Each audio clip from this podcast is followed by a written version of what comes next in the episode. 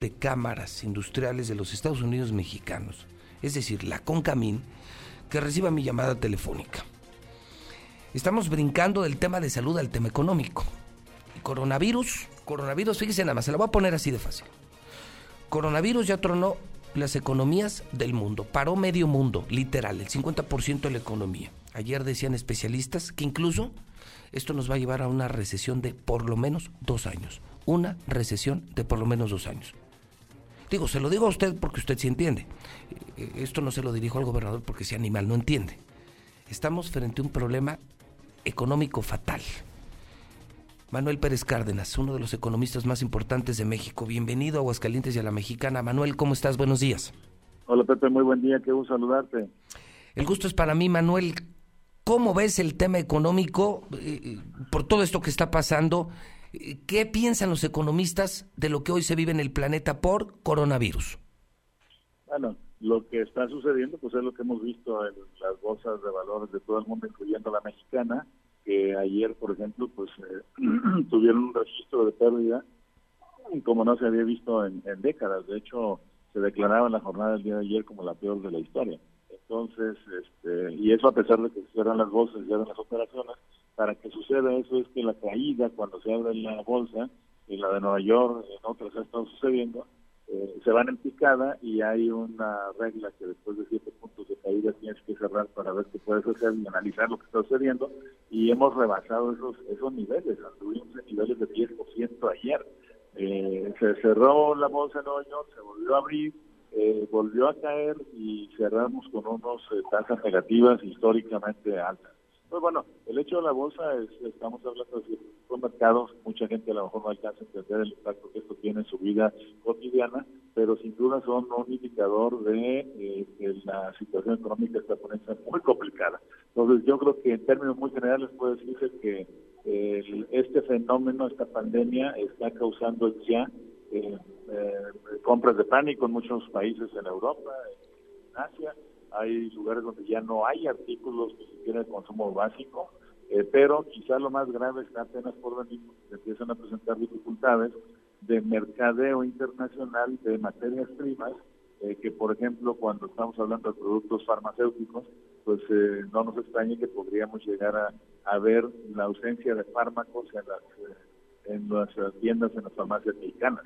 y desde luego encadenamientos con la propia industria. Si empieza a haber falta de insumos, en un país donde desgraciadamente la, componente del hecho en México como parte de lo que se produce en la industria nacional es demasiado alto, es decir, nuestra dependencia de las importaciones es muy alta, eh, si esto empieza a tener dificultades para abastecer a la industria mexicana, pues vamos a empezar a tener sin duda problemas. Todavía no está sucediendo, pero no es fácil que empiece a suceder.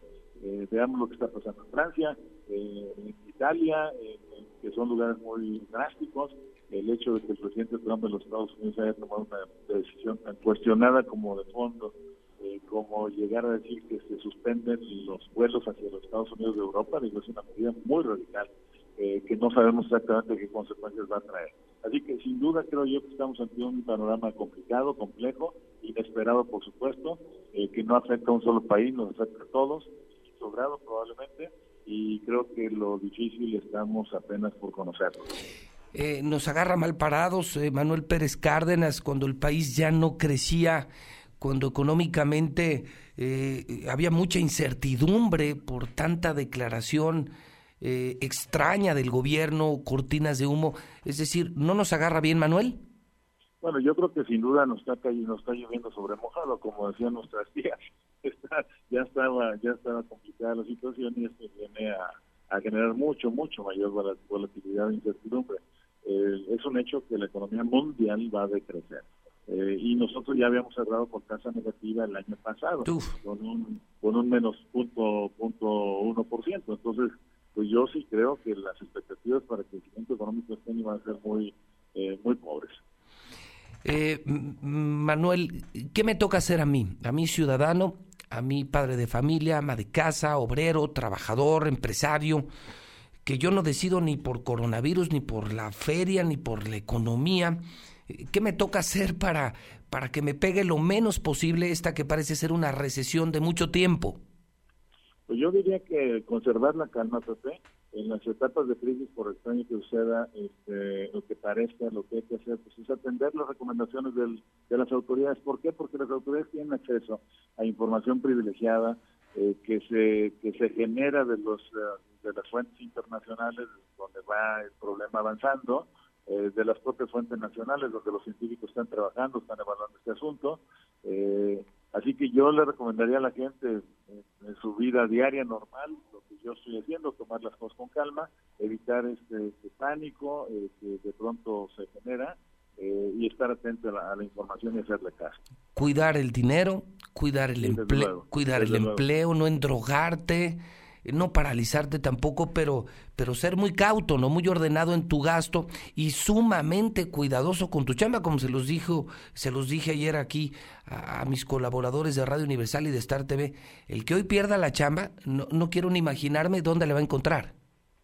Sí, bueno, yo creo que la, la regla de ahorrar y de evitar eh, un gasto dispendioso, pues es una regla básica que todo mundo deberíamos obtener, eh, independientemente de si la cosa económica general va bien o va mal pero en condiciones difíciles pues yo creo que es lo, lo, lo, más apropiado. Eh, no sabemos todavía qué efectos vamos a empezar a tener sobre los bancos. Ayer me llamaba mucho la atención, por ejemplo, las cuatro medidas que adoptó el presidente Macron en Francia, en donde ya están eh, reconociendo, en relación con las empresas, con la vida de las empresas, en donde ya una de esas medidas eh, reconoce que las empresas pueden llegar a tener exceso de empleados, es decir, eh, ante la caída de los niveles de producción por el consumo, eh, el presidente reconoce que puede haber la, necesidad de las empresas de recortar personal y si esto sucede el gobierno se los reconocerá y se los compensará. Sí, claro. el gobierno se hará cargo de las pérdidas de empleos, eh, digamos, temporales que a causa de este asunto llegasen a suceder. Y la otra, por supuesto, es garantizar que la Banca de Desarrollo Francesa va a hacerse cargo del financiamiento de los flujos, de los flujos de las necesidades de flujo que tengan las empresas.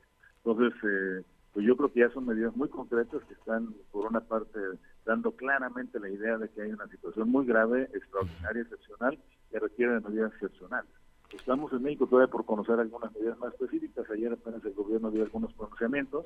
Hasta antier podríamos decir que había más bien una negativa a reconocer el problema, eh, pero yo creo que pues en la medida que todo esto va avanzando y vamos conociendo todos mayor información, pues se vuelve inevitable que el gobierno sea más preciso en las medidas que va a anunciar. Sí, sí. Aterrizaste esto de manera sensacional al final, Manuel.